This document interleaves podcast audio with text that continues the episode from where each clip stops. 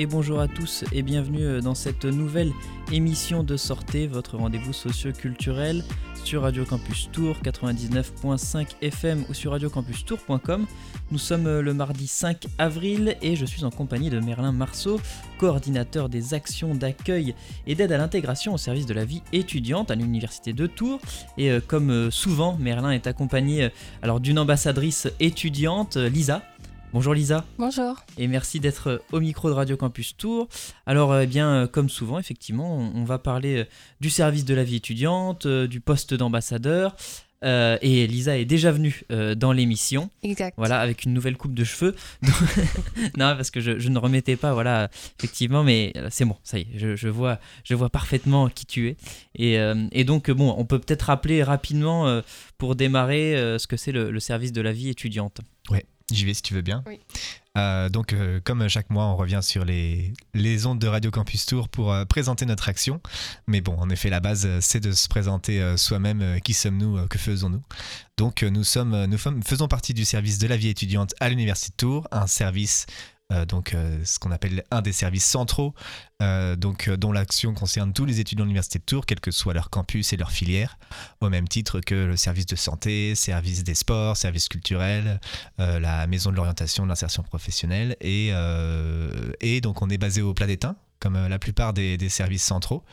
Et donc notre action à nous concerne donc la vie étudiante. La vie étudiante c'est très vaste, c'est beaucoup de thématiques, mais grosso modo c'est tout ce qui est autour de la formation, on va pouvoir euh, financer des projets étudiants, euh, soutenir la vie associative, euh, reconnaître l'engagement des étudiants et aussi ben, participer, donc c'est ma fonction et celle des ambassadeurs, participer à l'accueil et à l'aide à l'intégration sur les campus. Et donc ça c'était donc pour le service de la vie étudiante. Et donc Lisa, est-ce que tu peux te représenter alors? Oui, alors moi je suis en Master 2 de lettres modernes et je suis l'une des 16 ambassadeurs ambassadeur, ambassadrice du service de la vie étudiante. Euh, je travaille avec le service de la vie étudiante depuis septembre et euh, l'action des points Info Campus qu'on avait fait euh, à cette occasion. Et depuis le mois de novembre, je suis ambassadrice, c'est-à-dire que je fais le relais entre le service de la vie étudiante et les étudiants par des actions concrètes sur les campus. C'est-à-dire que je vais à la rencontre des étudiants pour parler des, des projets et des actions du service. Alors peut-être Merlin, euh, parce que là on parle beaucoup, on a beaucoup parlé euh, depuis ta, depuis ta venue, depuis ce début d'année, euh, de, la vie étudiante. Je ne sais pas si on en a déjà parlé de tout simplement de le définir ce terme, la vie étudiante. Qu'est-ce que ça recouvre? Eh bien, l'université de Tours s'est donné une définition pour un peu savoir de quoi on parle, au moins sur notre territoire. Et la définition, elle est bien claire, elle est ce que vivent les étudiants en dehors de leur formation. L'université de Tours, c'est d'abord un organisme de formation et c'est d'abord pour ça que les étudiants viennent. Ils viennent pour se former, pour obtenir des diplômes, pour, euh, et pour, euh, pour, voilà, pour euh, découvrir et se préparer à, un cursus professionnel. toutefois, voilà, du fait que ce soit leur activité principale d'étudier et que pour la plupart ce ne soit pas rémunéré, eh ben, ça va impliquer des conséquences sur tout le reste, sur tout ce qui se passe une fois qu'on sort de sa salle de cours. Et donc, euh, et donc ça, recouvre des thématiques aussi larges que le logement, la restauration, euh, la vie sociale, les loisirs, euh, la mobilité. les rythmes quotidiens, c'est une, appellation un peu compliquée, mais c'est grosso modo voilà comment, comment sa journée est occupée ou bien, ou bien comment son année est occupée, mais aussi voilà l'engagement étudiant, la lutte contre les discriminations, la lutte contre la précarité, l'accueil sur les campus, la vie de campus. Euh, tout ça, tout ça, ce sont donc des thématiques de vie étudiante. Euh, et, on essaie de les encadrer et de les accompagner euh, au mieux possible dans notre service, mais avec le concours de d'autres services de l'université, notamment services de santé, services des sports et services culturels. Et donc avec le concours aussi des ambassadeurs et des ambassadrices étudiants. et donc Lisa, est-ce que tu es d'accord avec cette définition? Alors pour toi, ça, ça recouvre ce, que Merlin a dit, la vie étudiante? Bah, je pense que c'était une définition très large et euh, qui, recouvre bien toutes les thématiques. C'est vrai que quand, on parle euh, de ce que c'est être étudiant, on a tendance à ne penser qu'à la formation, euh, c'est-à-dire les cours auxquels on va, les devoirs que l'on doit rendre, les partiels que, que l'on doit faire. alors qu'être étudiant, c'est quelque chose de bien plus vaste, c'est une condition, c'est une, une, nouvelle vie souvent qui s'offre à nous, qui dépend de, de, la ville où, où, l'on s'installe, d'un nouveau rythme en fait qui, qui va devenir le nôtre et qui change en plus souvent d'une formation à une autre, d'une année à, une autre. Voilà, je pense que c'est une définition intéressante justement qui permet de décentrer cette idée que l'étudiant euh, n'est fait entre guillemets que pour étudier. Et donc, euh, est-ce que c'est aussi pour ça que tu t'es euh, engagée dans, ce poste d'ambassadrice étudiante? Oui, tout à fait, parce que justement, j'ai moi-même pu penser que euh, quand je suis devenue étudiante, je n'étais faite que pour, euh, pour étudier et je ne dis pas que c'est pas important, mais euh, c'est-à-dire que je n'avais pas cette vision périphérique de ce que la vie étudiante pouvait m'apporter et de la manière dont je pouvais être actrice moi-même de, de ma vie étudiante. Donc ça, c'est un poste qui a, qui a, été créé, on l'a déjà dit, hein, mais il n'y a pas si longtemps que ça, en fait, des, fin d'année dernière, je crois. C'est la première année qu'on a un poste, qu'on a voilà, des, qu'on recrute des étudiants euh, de cette manière-là. Euh, le service de la vie étudiante avait déjà eu recours à des volontaires en service civique, mais euh, sur, des, sur des missions plus spécifiques au sein du service, donc par exemple pour accompagner la vie associative étudiante, ou bien pour, pour mettre en place une action que l'on porte désormais de manière pérenne, donc le budget participatif étudiant. Et là, cette fois-ci, on, on, embauche des étudiants au service de la vie étudiante sur des contrats de travail à temps très partiel, c'est des missions de 12 heures par mois, rémunérés donc. Et, euh, et, euh, et, du coup, les, les étudiants ambassadeurs euh, sont en mesure de parler de tout ce qui se passe au sein du service. Et, et leur spécificité, c'est qu'ils interviennent sur les sites d'études, sur les campus, à la rencontre des étudiants et des étudiantes, là où ils étudient. Et pourquoi avoir fait donc ce changement entre le service civique Est-ce que le service civique existe toujours au sein de l'université d'ailleurs ou... Il existe toujours. On n'a pas, on n'a pas reçu de volontaire service civique cette année sur l'année universitaire 2021-2022, mais euh, on a bon espoir qu'il y en ait euh, les années suivantes et qu'il soit donc sur ces mêmes missions-là, des missions euh, sur, donc, sur des, des, actions spécifiques au sein du service. on en, avait déjà parlé, mais c'était peut-être plus simple aussi de faire un credo moins court par mois. on en a peut-être d'ailleurs demandé à, Lisa comment, comment tu t'organises toi avec tes cours. Est-ce que c'est faisable de, de, de lier les deux? Bah, moi, j'ai la chance d'être euh, en master, donc euh, d'avoir moins d'heures de cours euh, et de pouvoir gérer mon temps de travail personnel comme je le souhaite, ce qui me permet donc de me libérer peut-être plus facilement pour des créneaux qui arrivent des fois d'une semaine sur l'autre, d'un jour sur l'autre même parfois. donc ça me donne plus de flexibilité et euh, en même temps, si des fois je veux bloquer ma semaine pour euh, ne travailler que sur mon mémoire, par exemple, eh bien, je, peux le faire également. parce que c'est vrai que les, les masters, c'est les mémoires en ce moment. Donc tu travailles sur quoi en mémoire? J'ai une petite, une petite aparté. Euh, ça va pas intéresser grand monde. si, justement. Mais je travaille sur l'écriture de Paul Claudel et les, je fais des analyses stylistiques de ses monologues. Eh bien, on, comprend, on comprend les semaines bloquées alors passées sur Paul Claudel. C'est cela. Et bon, on va marquer une, une petite pause musicale euh, juste euh, avant de se retrouver. C'est très beau de finir sur Paul, Claudel, pardon, avant la pause musicale.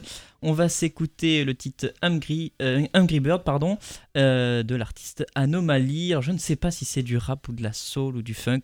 On va découvrir ça tout de suite et on se retrouve juste après.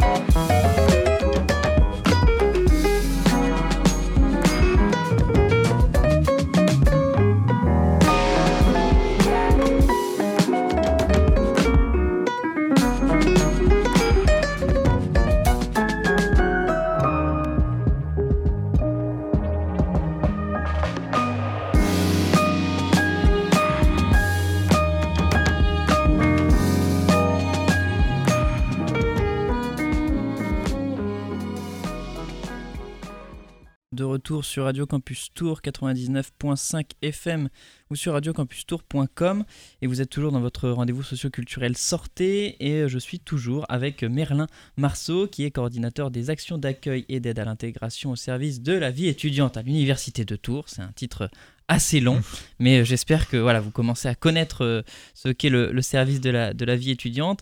Et donc, euh, il est accompagné, comme souvent, euh, d'une ambassadrice aujourd'hui qui est Lisa. Voilà, et qui euh, vient nous parler euh, eh bien, tout simplement de, son expérience. Et euh, d'ailleurs, en parlant de son expérience, comment tu as, comment tu as découvert le, poste d'ambassadeur? Comment tu es tombé dessus finalement? Alors, j'avais déjà travaillé au sein de l'université de Tours, mais en tant que tutrice. donc, dans ma formation, je donnais des cours de méthodologie. donc, j'avais déjà une expérience de travail au sein de l'université et euh, il me semble que les points Info Campus, donc le deuxième poste que j'ai eu au sein de l'université de, Tours, c'était simplement euh, euh, la, découverte de, l'appel l'appel sur le site ou sur le Twitter peut-être de l'université. C'était en tout début d'été et j'ai envoyé ma, ma candidature. On a été recruté immédiatement parce que les délais étaient assez courts, si je me souviens bien. Et euh, j'ai beaucoup aimé l'expérience des points Info Campus. Donc, euh, quand on nous a parlé d'un poste d'ambassadeur qui pouvait durer euh, toute l'année, j'ai sauté sur l'occasion. Et justement, comment vous avez recruté alors les, étudiants et les étudiantes pour ce, pour ce poste? Alors pour les, recrutements des tuteurs des points information campus, on a pris, je crois, sans, sans, exception, toutes les candidatures puisque à ce moment-là, on avait besoin de beaucoup de monde. Il s'agissait de faire des, stands d'information quotidiens sur tous les campus, donc 5 euh, stands d'information en simultané euh, tous les jours du, mois de septembre. Donc on avait besoin de beaucoup de, monde et donc euh, on, a, voilà, on a recruté entre 30 et 40, je crois, je sais plus exactement, je crois qu'ils étaient 36 tuteurs et tutrices des points information campus. Et, euh, euh, donc ensuite, les, les, ambassadeurs de la vie étudiante, euh, il y a eu huit postes au début de l'année qui ont été créés. On a d'abord proposé ça donc aux, personnes qui ont travaillé avec nous en septembre sur les points information campus, et puis, et puis il restait quelques places. Donc on a refait, j'ai refait une, une, phase de recrutement et j'ai été très attentif à, à constituer une équipe qui provienne d'un peu tous les campus. Euh, du fait que euh, c'est facile pour un étudiant euh, d'étanneur, par exemple, d'intervenir sur son campus, puisqu'il il connaît les lieux, il sait les lieux de passage, il connaît un petit peu l'ambiance et la manière de, de, rentrer en contact avec des, des, gens qui sont sur ce campus-là et, d'échanger avec eux. Et, et, voilà, je souhaitais avoir une équipe un peu, un peu complémentaire de ce point de vue-là. Bon, sur le premier recrutement, on a eu personne, personne de la fac de médecine, personne de l'IUT et une personne qui faisait ses études à, à, à Grandmont. Et donc, euh, donc euh, malgré, malgré ce critère, euh, j'ai pas trop réussi à ce que je souhaitais, mais ça s'est un peu rétabli. Donc, sur la seconde phase de recrutement qui a eu lieu en mois de mars, où on a doublé l'effectif, on est passé de 8 à 16 étudiants ambassadeurs et étudiantes ambassadrices. Et là, c'était un peu mieux, un peu mieux partagé et bien sûr toujours plus, toujours plus complémentaire. C'est ce que, c'est ce que je souhaite pour, pour l'équipe d'ambassadeurs. On avait reçu Bachar notamment qui était avec toi, Lisa, la dernière fois, qui était de Polytech. Je Polytech, crois. ça. Voilà. Campus de Lyon. Exactement. J'étais un campus de Lyon. Alors j'étais dans la ville Lyon, mais je, ne ah sais plus. de je sais plus où, du tout où on est. D'ailleurs, la radio est au de Lyon, donc euh, je sais même plus où je suis en ce moment. donc, euh, donc effectivement. Euh, et puis tout simplement, peut-être savoir ce que ça, ça t'a apporté, toi, Lisa, ce, ce poste d'ambassadrice. Eh bien, moi, j'ai tendance à dire qu'en fait, tout le monde devrait être ambassadeur du service de la vie étudiante parce que euh, ça m'a véritablement ouvert sur euh, déjà tous les services qu'il y a à l'université, au-delà du service de la vie étudiante. Et euh, je suis, disons, beaucoup plus vigilante à tout ce qui va se passer à l'université, que ce soit sur mon campus ou sur d'autres campus, à toutes les opportunités qui nous sont offertes justement au-delà de la formation. Par exemple, euh, tous les spectacles qui se déroulent à la salle TLM, euh, les conférences, euh, toutes les actions qui sont faites, bah justement, on en parlera après, mais à, propos du budget participatif étudiant, disons que j'ai l'impression d'être beaucoup plus éveillée, d'avoir plein de petites antennes qui sont constamment en, en éveil pour, pour m'informer au maximum de ce qui se passe au sein de l'université. Et est-ce que c'est quelque chose, alors, euh, parce qu'on l'a dit, hein, c'est aussi rémunéré, ce poste d'ambassadeur de, étudiant, est-ce que c'est quelque chose que tu, recommanderais aussi aux étudiants qui euh, peut-être cherchent à travailler à côté, mais pas, forcément très longtemps, et euh, voilà, ça permet peut-être aussi de découvrir, comme tu as dit, la vie étudiante. C'est un bon compromis aussi, ça? Oui, oui, oui, tout à fait. Et bah, c'est vrai que on, ne fait pas ça bénévolement, donc on, est content d'avoir notre petit salaire à la fin. Et euh, c'est vrai que c'est justement une, question de compromis parce qu'on ne fait pas non plus euh, euh, énormément d'heures, c'est pas un temps plein qu'on nous propose, mais ça nous permet en même temps de faire, enfin de continuer notre formation sans que sans qu'elle soit mise en péril, comme ça pourrait être le cas avec certains postes, certains jobs étudiants. Et, en même temps, oui, ça, nous donne tous euh, ça, ça, nous permet justement de cette meilleure connaissance de l'université dans laquelle euh, on étudie. Et euh, alors, très rapidement aussi, peut-être rappeler les, actions qui ont été déjà menées par les, les ambassadeurs et les ambassadrices étudiants bah, depuis, depuis le début en fait, de la création de ce poste. Ouais, depuis le mois de novembre, ils ont commencé au mois de novembre. Et donc, on a commencé par des interventions sur les campus pour parler du budget participatif étudiant. Euh, on a aussi fait des distributions de masques euh, au mois de janvier et février.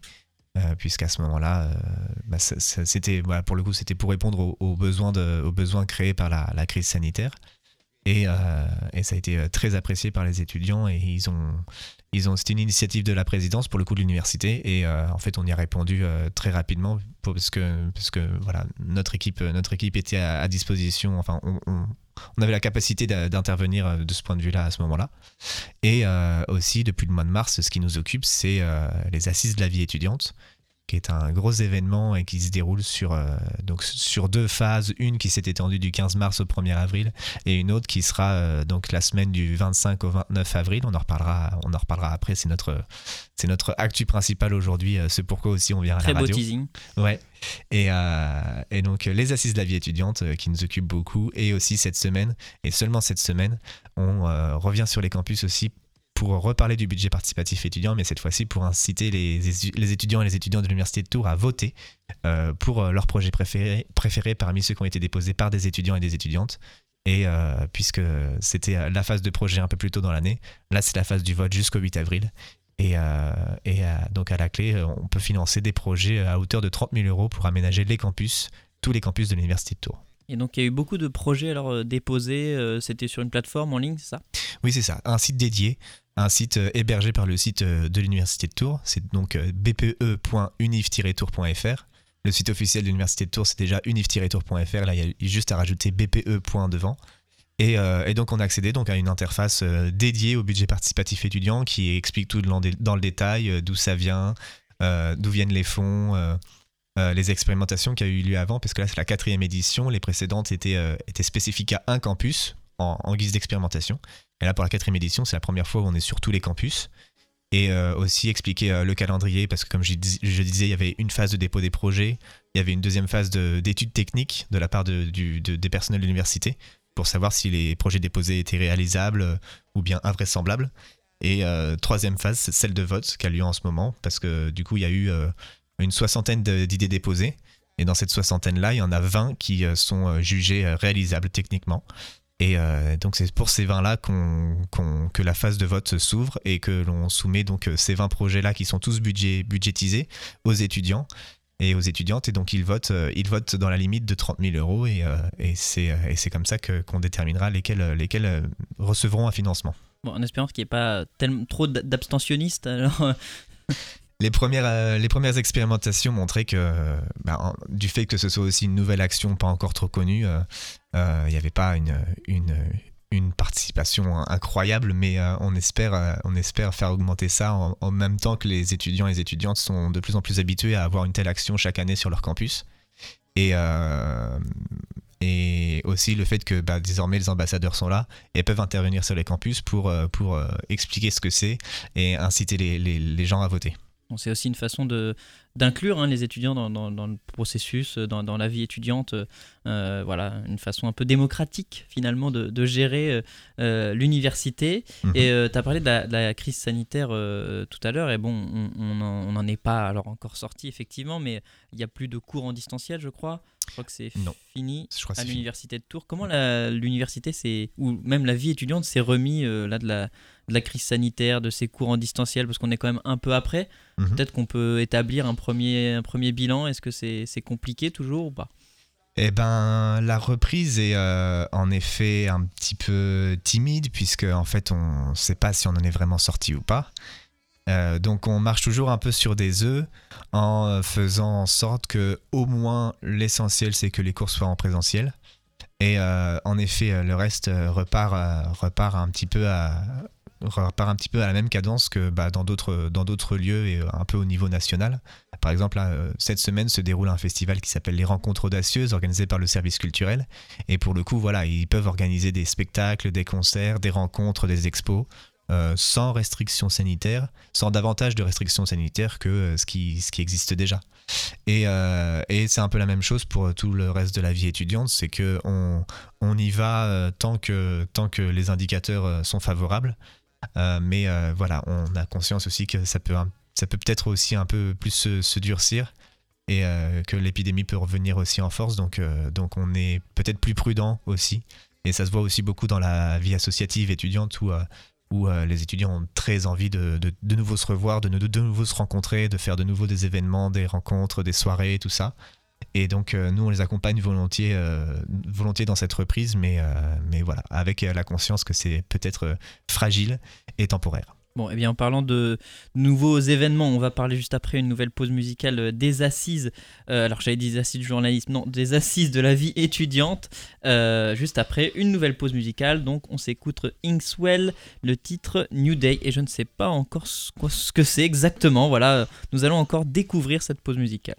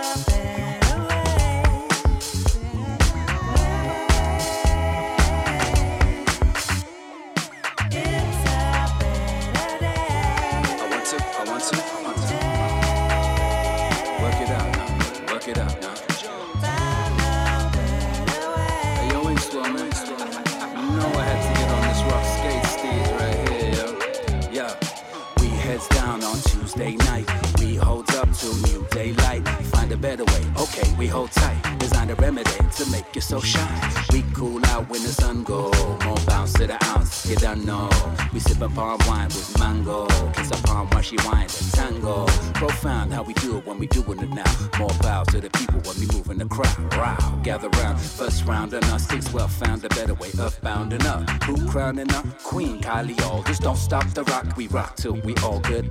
All good if we burn one. Infa, pass it dash for set.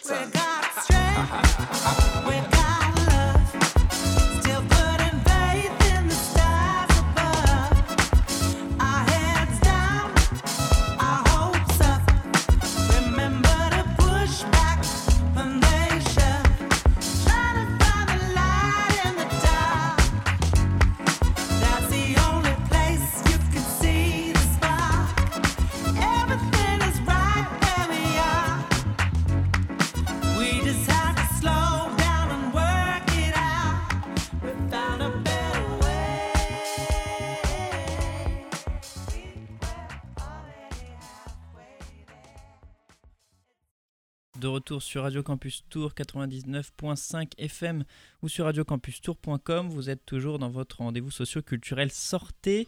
Et c'était de la funk, cette pause musicale. Voilà, c'était plutôt funk. Et euh, je suis toujours avec euh, Merlin et Lisa, donc, qui viennent nous parler euh, du service de la vie étudiante et du poste d'ambassadrice étudiante. Et donc, eh bien, on a déjà fait le tour, hein, déjà dans cette première partie d'émission, sur l'émission justement que recouvre ce poste. Et voilà, là, on va parler de l'actualité. de l'actualité du service de la vie étudiante, qui est donc les assises de la vie étudiante. Est-ce que tu peux nous en dire un peu plus, Merlin? Oui, bien sûr. Euh, donc l'origine de cet euh, événement organisé par l'Université de Tours, euh, c'est que l'université elle-même doit rédiger un document qui sera remis au ministère de l'enseignement supérieur, de la recherche et de l'innovation, un document qui s'appelle le schéma directeur de la, de la vie étudiante, et ce, ce document vaudra pour 5 ans. Et il va un peu dicter la feuille de route que l'université se donne pour les 5 ans à venir sur les questions de vie étudiante. Donc ce qu'on exposait déjà euh, dans la, première partie de cette émission. Euh, le truc, c'est que c'est un document important et qui engage vraiment l'université sur ces questions-là. Donc l'université, à l'initiative de, sa présidence, a voulu euh, mettre à contribution les étudiants et les étudiantes sur ces questions-là, sur savoir quels étaient les besoins euh, à Tours euh, et à l'université plus spécifiquement, et euh, savoir quelles orientations donner à, donc ce schéma directeur, cette feuille de route qui vaudra pour 5 ans. Et donc, donc la forme que ça a prise, ce sont donc des assises de la vie étudiante qui se déroulent en mars et en avril. sur deux phases bien, bien identifiées. la première, c'est déjà terminé. C'était donc la première phase de ces assises, c'était des ateliers participatifs sur les campus, où euh, on avait des animateurs et des animatrices qui venaient rencontrer les étudiants et euh, leur proposer une petite animation qui leur permettait de formaliser de s'exprimer sur les questions de vie étudiante à l'Université de Tours et de formaliser des propositions, des avis ou des critiques sur comment c'est, comment ça pourrait être mieux et comment ça pourrait, euh, s'améliorer et qu'est-ce qui pourrait être mis en place. Et donc, et donc ça, on a vécu ça, ça a été aussi encadré logistiquement par l'équipe d'ambassadeurs et d'ambassadrices. Euh, et, c'était la première phase. Euh, du 15 au 1er avril, on est passé sur tous les campus, y compris Blois. Et euh, pour le détail, pour raconter un petit peu comment ça s'est comment ça s'est passé, je, passe la parole à Lisa puisque Lisa, avec avec ses camarades ambassadeurs ambassadrices de la vie étudiante, ils ont donc vécu ça de vécu ça de près. Oui, alors moi j'ai participé du coup à, aux assises à Blois. Mhm et euh, toute la semaine au Tanner, qui était donc la semaine dernière. Et euh, bah, mon rôle, c'était en fait d'accueillir euh, les étudiants, leur dire de, quoi, de quoi il s'agissait, pourquoi on était là, qu'est-ce que c'était les, les, assises, parce que même si on a essayé de faire beaucoup de communication, tout le monde n'a pas, n'a pas reçu l'information. Donc voilà, le premier but, c'était d'informer les étudiants, leur expliquer pourquoi c'était si important justement qu'on recueille leurs paroles. Et assez vite en fait euh, faire émerger euh, des, idées pour qu'ils puissent euh, avoir envie de participer. au début, on avait prévu des ateliers qui étaient un, petit peu, un peu plus cadrés, un peu plus longs. Et finalement, on s'est dit que recueillir les idées des étudiants, même s'ils n'avaient que un quart d'heure à, nous consacrer, c'était déjà un bon début. donc voilà, il s'agissait de les accompagner parfois dans leurs réflexions Et puis à la fin, on leur donnait une petite collation, un petit buffet. Et ça, ça, nous permettait de, discuter et toujours de, forger un peu ce lien justement euh, entre les étudiants et avec les étudiants euh, vis-à-vis du service de la vie étudiante. Donc ça c'était euh, donc la première phase, voilà, recueillir un peu la parole des étudiants, si j'ai bien compris. Et mhm. donc la deuxième phase, c'est plus eh bien, établir cette parole pour planifier un petit peu le, le futur de la vie étudiante. C'est ça. La deuxième phase, et donc c'est un rendez-vous que je donne à tous ceux qui nous écoutent sur Radio Campus Tours. c'est donc le 28 avril à Tours, à l'école Polytech Tours, sur le campus d'Asso.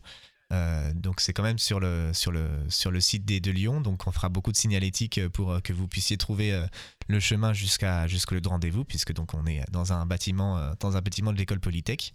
Et donc on donne rendez-vous à tous les étudiants, mais aussi les personnels de l'université, les enseignants aussi, les enseignants-chercheurs sont les bienvenus. Et en fait, on, nous, personnellement, au service de la vie étudiante, on va aussi inviter des partenaires euh, des partenaires qui, qui, peuvent agir sur ces questions de vie étudiante là. Donc euh, il y aura bien sûr le CRUS, on souhaite aussi accueillir la CAF, on souhaite euh, accueillir la municipalité de Tours, le département, la région, comme ça, de grands acteurs institutionnels qui peuvent, peuvent réellement agir pour les, problématiques de vie étudiante et on souhaite leur soumettre les propositions recueillies sur la première phase des assises. On leur, soumet et ensuite on fait avec eux ce qu'on appelle l'arbitrage et la priorisation où euh, ils, vont, euh, donc euh, s'exprimer et, dire voilà quels avis étudiants ils trouvent, ils trouvent réalisables, ils, trouvent, ils considèrent qu'ils peuvent agir sur ces questions-là rapidement, ou du moins dans, les cinq ans à venir. Et voilà, l'idée, c'est de, de leur soumettre les propositions étudiantes récoltées et qu'ils puissent ensuite s'engager sur celles-ci. Donc, euh, donc c'est un peu la COP 26 en fait de, de, la vie étudiante. Euh, voilà, je dis ça parce qu'il y a le, le, deuxième, enfin le troisième volet, je crois, du rapport du GIEC qui est sorti aujourd'hui. Donc voilà, comme ça, je fais un petit peu d'actu en même temps. Euh, donc voilà pour ces assises de la vie étudiante. Est-ce qu'il y a, va y avoir d'autres aussi, d'autres moments forts là dans les, dans les semaines ou dans les mois à venir du, du SVE eh bien, ça, c'est vraiment le, le rendez-vous à ne pas louper on, le redit, voilà. Voilà, on, fait une journée, euh, une journée à Blois le 26, donc deux jours avant, mardi 26. Et vraiment, jeudi 28, on, invite tout le monde à, participer, à venir, euh, venir donner euh, quelques, quelques heures de son temps cette journée-là pour participer aux assises de la vie étudiante. Et, et euh, j'ai une exclusivité pour Radio Campus Tour, puisque pour euh, soutenir et encourager la participation étudiante, on va faire gagner des lots. Euh, déjà, les, étudiants qui vont participer à nos ateliers sur les campus, on leur a demandé d'émarger, de s'inscrire pour qu'on puisse les faire participer à ce tirage au sort. L'exclusivité pour Radio Campus Tour, c'est que je peux enfin annoncer quels seront ces lots. Nous aurons à faire gagner pour les participants et les participantes des assises de la vie étudiante des passes pour le festival Terre du Son. D'accord, donc euh, Festival Terre qui va se dérouler d'ailleurs. Euh, qui va se dérouler début juillet. Voilà, donc début juillet, et je crois que Radio Campus euh, y sera. Oui, tout à fait. voilà. Il y aura PNL. Notamment. Et Vianney, et bon, beaucoup d'autres aussi, mais on va pas refaire la prog. voilà, donc des passes à gagner pour les participantes et les participants. Donc, je dis PNL parce que voilà, ça va encourager. bien sûr, bien sûr. Et donc, euh, les personnes qui ont émargé sur, euh, sur nos ateliers en, venant euh, donner leur avis ou faire des propositions seront recontactées pour participer à ce tirage au sort, mais également les personnes qui viendront donc le 28 avril, le jeudi 28 avril, à l'école Polytech Tours pour les assises de la vie étudiante. Et toi, Lisa, alors, puisqu'il est question de donner son avis, qu'est-ce que tu améliorerais dans la vie étudiante comme ça? Est-ce que tu as une idée? Ah ben, moi j'ai participé, hein, bien sûr. Euh, on a eu une, formation pour voir à quoi ressemblait un atelier. Donc on a, on a participé euh, en notre qualité d'étudiant avant de, participer en tant qu'ambassadeur.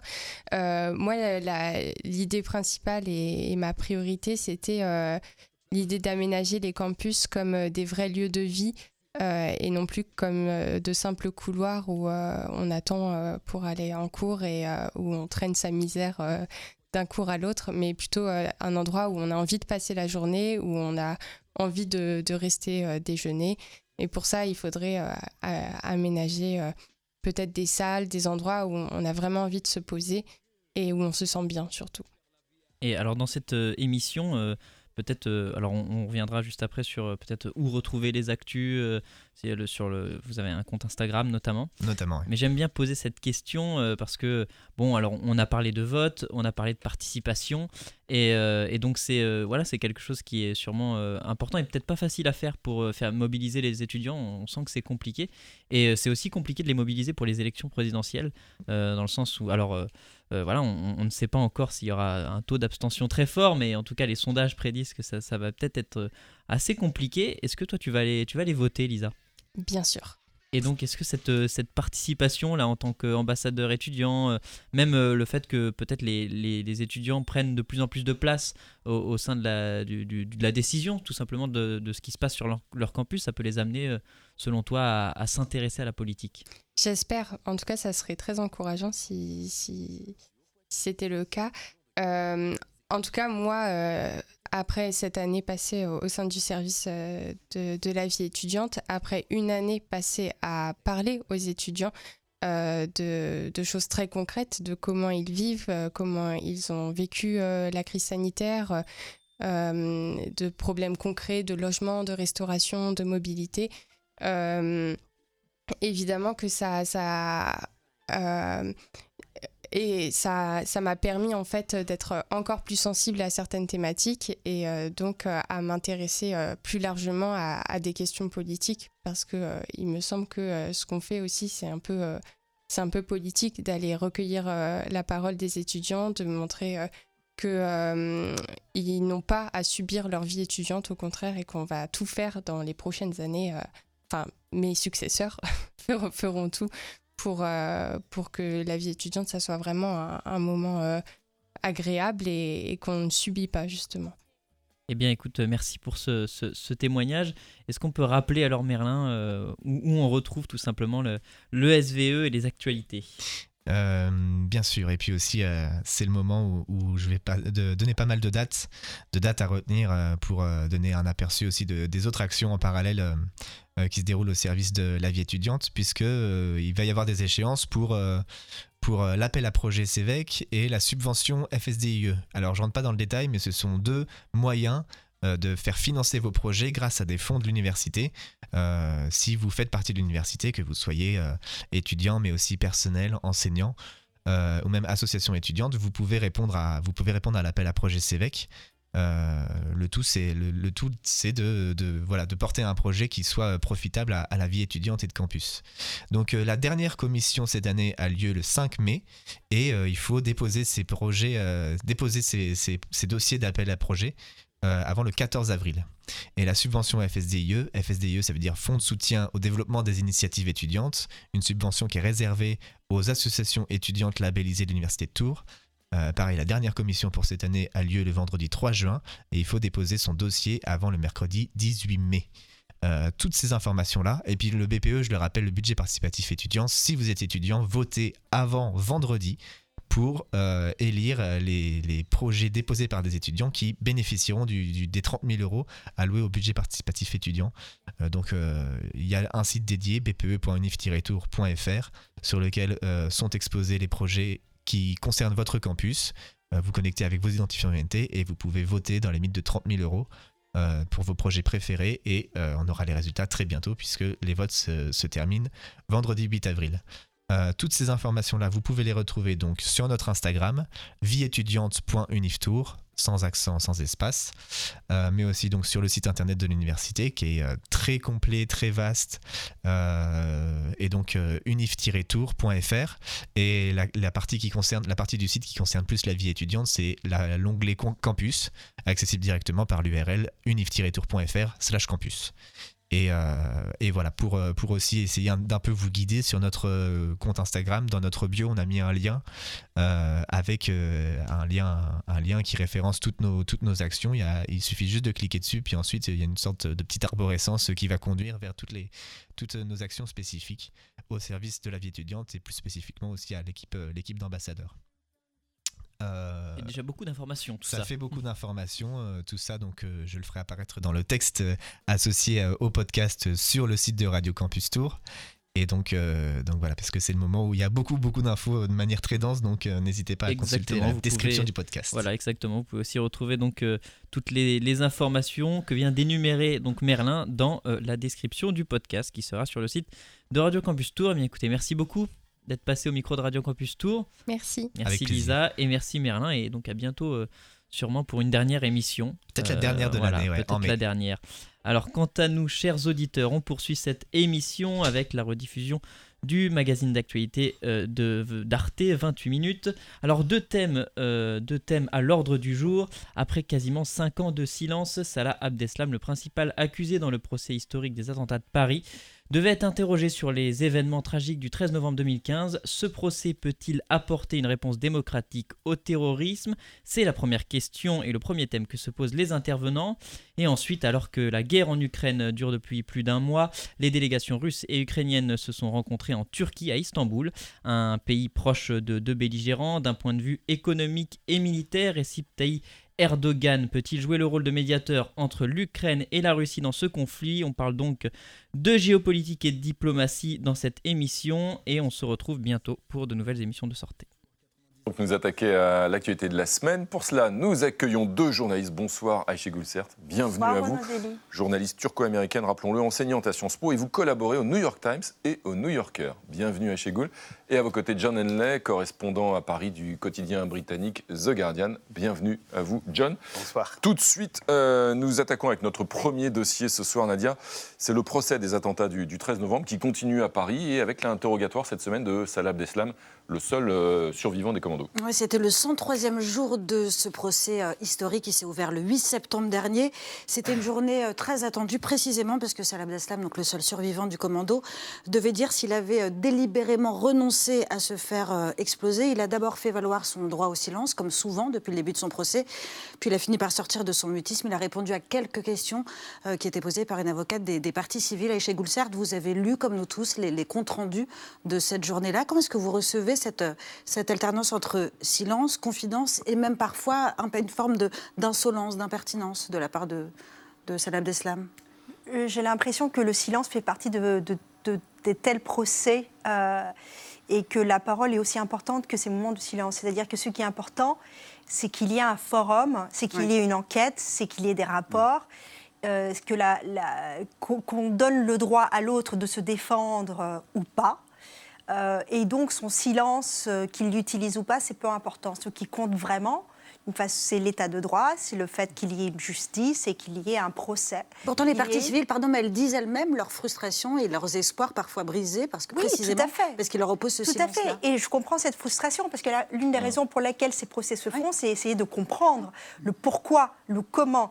Et donc, quand vous avez en face le seul, comme vous disiez, qui peut donner ces explications, mais ce ne sont pas les seules explications qu'on peut avoir. C'est-à-dire qu'il y a vraiment des rapports et euh, une enquête de 5 ans quand même, et 9 mois de, procès mm. qui, qui, est là sur la table. Hugo Micheron, le euh, fait d'être suspendu à cette parole-là, ça génère forcément de, la frustration, euh, justement, pour, pour les, victimes, pour les proches victimes ben, je ne sais pas, euh, ça c'est chaque victime mmh. évidemment, et puis chaque Français réagit euh, différemment à tout ça, mais la frustration, elle est aussi du côté des accusés qui en fait se retrouvent à, à écouter pendant très très longtemps euh, les, ben, le, déroulé du procès, qui à un moment donné sortent aussi de leur silence parce que parfois ils, mmh. ils, en, ils, en, ils, en, peuvent plus, mais c'est normal. Je veux dire, de ce point de vue-là, je pense que finalement c'est assez secondaire paradoxalement le fait qu'ils mmh. prennent la parole. C'est normal qu'on s'intéresse à son cas. Vous-même, vous avez été entendu à ce procès Oui, j'ai été témoin. Vous avez été témoin et votre venue a été contestée par les avocats certains accusés Pourquoi? Oui, bah c'est normal parce que euh, donc j'étais euh, le premier chercheur, euh, le seul à ce jour à en novembre dernier, en novembre dernier à intervenir dans le cadre de ce procès et la défense des euh, des accusés a, sous-entendu que ce n'était pas la place d'un chercheur, parce qu'on n'était mhm. pas dans une conférence, etc. Ce qui n'était pas du tout mon propos, mhm. euh, puisque moi je ne cherchais pas à établir euh, une vérité, encore moins des éléments de culpabilité sur les accusés, mais en revanche, pour éclairer tout un contexte, je pense que c'est utile, et d'autant plus que si on ne s'intéresse qu'aux attentats, comme j'ai pu l'évoquer, c'est s'intéresser mhm. qu'à la fin du film. On ne juge pas de la qualité d'un film sur les deux dernières minutes. Il faut un petit peu de, recul. C'est en tout cas, moi, le, à, ma, modeste échelle, ce que j'essaie de faire. Juste une chose de John comment aussi ce, procès du 13 novembre est-il perçu euh, en Grande-Bretagne, euh, en sachant aussi qu'à Londres, à un moment, on parlait de Londonistan, hein, donc c'était vraiment, ça a été frappé également par les attentats terroristes. Comment on le regarde ce procès? Bah, Avec beaucoup, beaucoup d'intérêt, notamment parce qu'il y avait aussi parce qu'il y avait des victimes britanniques, il y avait des victimes étrangères mm. au, Bataclan.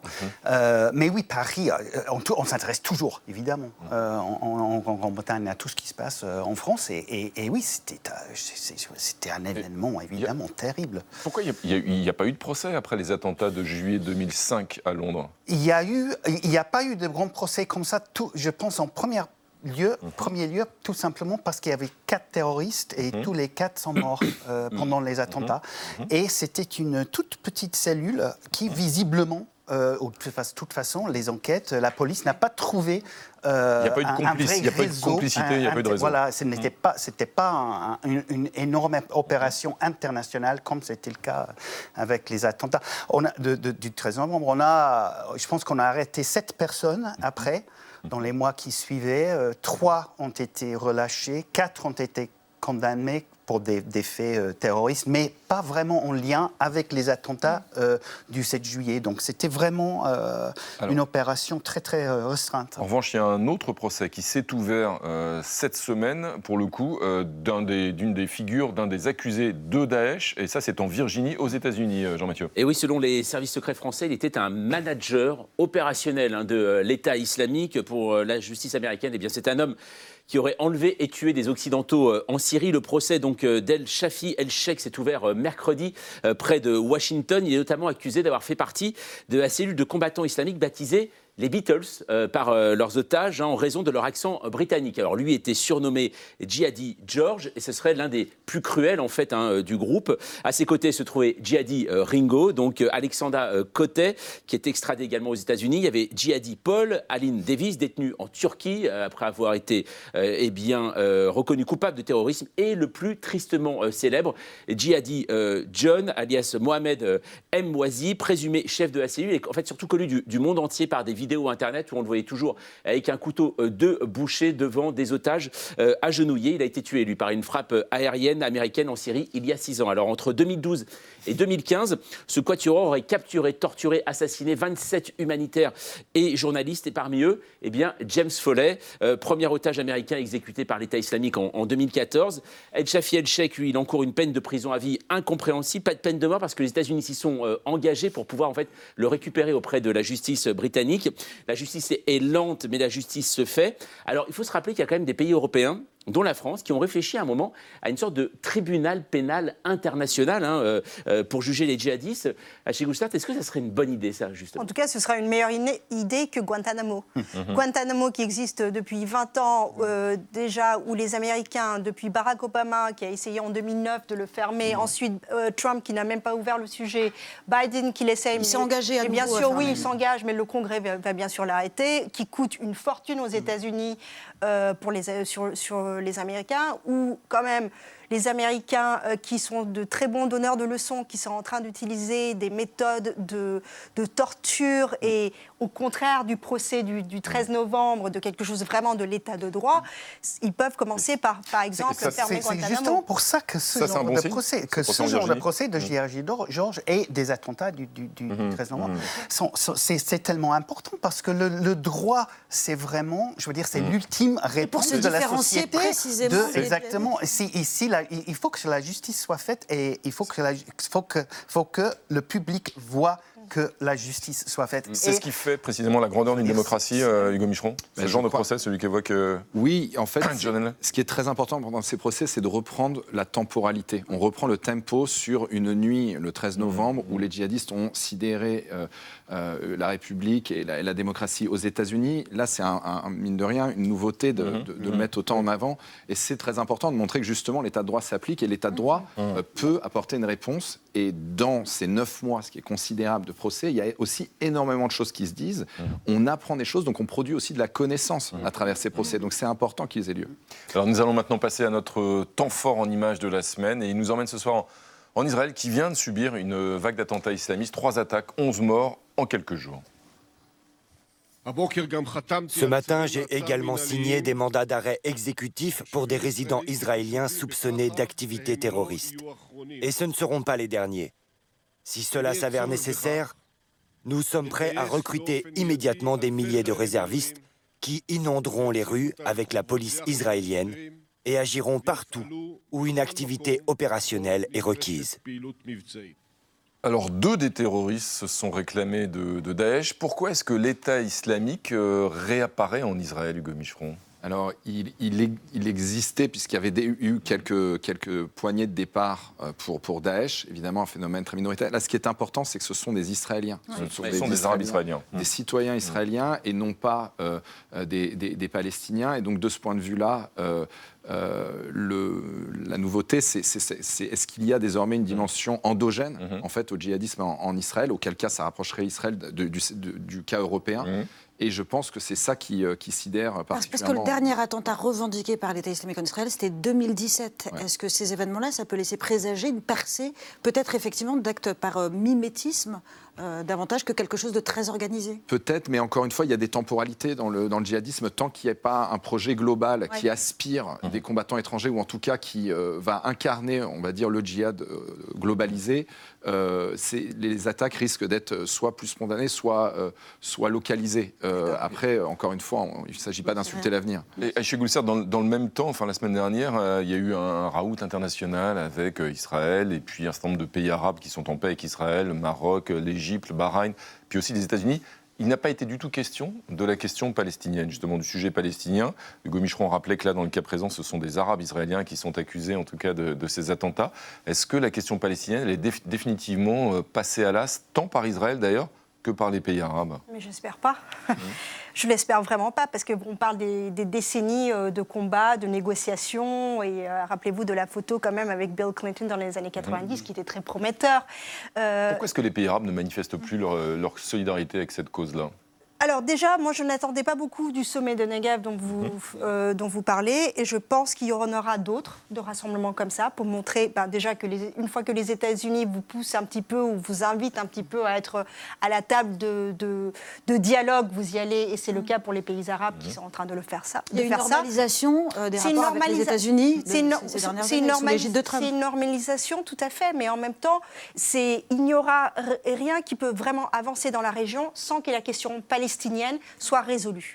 Mmh. C'est aussi qu'il y a d'autres enjeux régionaux. Je, pense mmh. surtout euh, aux, accords euh, nucléaires avec, l'Iran, qui, qui, comptent, qui vont vraiment être très très importants, pour, pour les, mmh. notamment pour les pays arabes, et aussi que le nouveau gouvernement israélien mm. a été extrêmement clair qu'il ne voit pas de mm. solution politique mm. possible. Donc il y a eu quelques petites mesures économiques, etc. Il y a plus de permis pour les Palestiniens pour aller travailler, etc. Mais la solution politique pour, par, par l'Israël est, est, complètement exclue et la solution évidemment à deux États aussi complètement exclue. On passe à autre chose, hein, d'une certaine façon. Alors Nadia, on va évoquer un autre dossier de la semaine. On va évoquer évidemment la guerre en Ukraine qui continue, même si des pourparlers ont donc eu lieu cette semaine entre délégations russes et ukrainiennes, euh, des négociations qui sont déroulées à Istanbul. Oui, il s'agit du quatrième volet de ces pourparlers depuis le début de la guerre, avec euh, un espoir euh, assez fragile, puisque dans un premier temps, il y a eu des gestes de part et d'autre d'ailleurs en direction d'un possible accord de paix, puis Moscou a recommencé très très rapidement, a repris son ton euh, son discours belliqueux, et puis surtout Moscou qui continue à, bombarder l'Ukraine. Et chez Gulsart, est-ce qu'on peut dire néanmoins qu'il y a eu un progrès ou un semblant de progrès dans la négociation? Est-ce qu'on a avancé un petit peu depuis quelques jours? Je pense que les négociations sont, toujours un, bon élan, un bon signe, qui, ça montre qu'il y a un dialogue. Après, cette guerre montre beaucoup de complexité, c'est-à-dire que vous avez un, oligarque russe, en, dont je, pense à Abramovich, qui est en train de se montrer en, médiateur diplomatique. Vous avez la Turquie qui est supposée être un négociateur de la paix, la propagande. Pourquoi ça, pourquoi euh, ça se passe à Istanbul, justement, en Turquie? C'est sous l'égide d'Erdogan Alors déjà, j'ai envie de vous dire pourquoi pas. Mais, euh, mais euh, deuxièmement, c'est aussi, aussi, parce que la, Turquie est exactement entre les deux. La Turquie mmh. dépend énormément de la Russie pour que ça soit, euh, que ça soit au sujet du blé ou que ça soit à son mhm. plus de 45% de gaz. Mhm. Mais en même temps, la Turquie a de très bonnes relations avec, l'Ukraine. À qui elle a vendu des armes, des drones qui, mhm. À qui elle vend des armes depuis 2019 et précisément des, drones. Et Zelensky et Erdogan depuis 2019 se sont retrouvés peut-être cinq fois. Donc ça montre à quel point que ce pays peut vraiment être un pont pour mm. cette euh, négociation de paix. Et, se montrer du côté des Ukrainiens, euh, pour la Turquie, c'est pas plus mal par rapport aux Européens. est-ce qu'il a, est a, intérêt, Vladimir Poutine, à ce que ces discussions aboutissent, ou alors là, il, fait, bah, il gagne du temps, tout simplement? Je pense qu'évidemment, il, il, joue, ouais, il, essaie de gagner du temps. Je pense que les négociations, c'est important, mmh. évidemment, parce que, non seulement parce qu'il ne faut peut-être pas les considérer comme des négociations vers, mmh. pour l'instant, de toute façon, euh, vers une solution, vers la paix. C'est important, justement, parce que ça permet de communiquer, ça permet mmh. d'essayer de comprendre l'autre, de se faire comprendre, de faire passer les messages, etc. Mais le problème, évidemment, c'est qu'on ne sait tout simplement pas ce qu'il veut. Mais justement, euh, est-ce que c'est est -ce c'est pas ça, peut-être, Hugo Micheron, la principale duperie en fait, de Vladimir Poutine? C'est que lorsqu'il a envahi l'Ukraine, on a peut-être cru, à juste titre, qu'il voulait euh, justement démanteler l'intégralité du pays, voire attaquer d'autres pays de la région. Et peut-être qu'il va arriver à ses fins s'il récupère finalement le, Donbass, qui semble déjà dans la négociation, entre guillemets, quasiment abandonné à la Russie. Finalement, on, ça me rappelle une histoire de doigt et de lune. Euh, on regarde le doigt, mais la lune, c'est le Donbass, non? Oui, alors ce qui est, euh, il semble quand même y avoir une erreur de calcul à l'origine euh, de l'invasion de l'Ukraine mmh. du côté du, Kremlin qui a l'air assez évidente. Ce qui est intéressant aussi dans le cas de, de cette négociation, c'est de voir que Vladimir Poutine réagit quand même beaucoup au, rapport de force et à l'usage de la force. Mmh. Parce que pourquoi la Turquie a pris une importance telle diplomatiquement dans sa relation avec la Russie? Parce que les, les Turcs avaient abattu Mmh. Euh, un avion euh, russe qui avait survolé le territoire turc au moment mmh. de, la guerre en Syrie. Et donc, à partir de là, il y a eu tout de suite discussion entre Vladimir Poutine et Erdogan, parce que finalement, ils ont parlé à un mmh. moment donné le, même langage. Et c'est sur la base de cette relation que s'est développée euh, depuis une relation permanente autour du cas syrien, qui s'est réglée par des accords en 2018 à Astana avec l'Iran. Et ces accords avaient pour but, entre autres, hein, outre le règlement politique de la crise d'extraire l'Europe et d'extraire les puissances occidentales de tout règlement en Syrie. Ça devait être une affaire entre la Russie, la Turquie et l'Iran. Et depuis, il continue euh, cette, cette, relation. Donc c'est aussi dans ce contexte, je crois, qu'il faut lire les négociations actuelles. Vous évoquiez tout à l'heure le fait que Erdogan a réussi à avoir de bons rapports avec tout le monde, en tout cas pour l'instant, hein, les Ukrainiens comme les Russes. Euh, et il y a une autre puissance dont l'attitude dans ce conflit euh, intrigue, Nadia, c'est la Chine. Une puissance pas très lisible, en tout cas en ce moment, et sur le sujet. Au cours du sommet Union européenne-Chine qui s'est tenu hier, les Européens ont assez fermement demandé à la Chine de se positionner et de sortir de sa neutralité ou peut-être de sa neutralité de façade. Et si l'on en croit les propos du porte-parole du ministère des Affaires étrangères chinois, des propos qu'il a tenus deux jours avant, c'est plutôt mal engagé. On regarde. Il n'y a pas de limite à la coopération Chine-Russie, pas de limite à nos efforts pour parvenir à la paix, sauvegarder la sécurité et s'opposer à l'hégémonie. Les relations entre la Chine et la Russie sont non alignées, non conflictuelles et ne visent aucune tierce partie. Chez Goulcert, message reçu peut-être pour l'Europe. À ce jeu-là, si la Chine choisit, c'est une possibilité de soutenir financièrement la, Russie, par exemple en achetant des, hydrocarbures. Est-ce qu'il va falloir à ce moment-là sanctionner euh, la Chine après avoir adopté des sanctions contre la Russie? Il ne faut pas oublier, parfois j'ai l'impression en Europe qu'on a l'impression que tout le monde suit le même chemin que nous. C'est-à-dire que euh, c'est vrai que l'Union européenne et quelques autres pays font les sanctions euh, contre la Russie, mais la Russie n'est pas du tout isolée. Il y a l'Inde, il, il y a la Chine, il y a des, pays africains, des mm. pays de, l'Amérique latine et aussi la Turquie. Pays africains d'ailleurs dont la moitié se sont abstenus lors des différentes résolutions Tout à fait. donc euh, à ce rapprochement ne va pas dire... Euh, donc si la Chine ne montre pas qu'il va, donner la, va tendre la main à la Russie, la Russie n'est pas isolée et, elle a euh, d'autres options que la Chine. Apparemment, les États-Unis misent sur un conflit long. Ça veut dire que en Ukraine, euh, ça veut dire que ces négociations, en fait, euh, bah, finalement, c'est de la poudre aux yeux pour la plupart euh, des diplomates occidentaux bah, je, pense, et, je pense que ça pourrait durer très très longtemps. Ça pourrait très facilement, très rapidement devenir une guerre, une, vraie mmh. guerre d'attrition. Et le problème, c'est que je pense que Poutine, je pense que Poutine il commence à apercevoir qu'il y a un coût.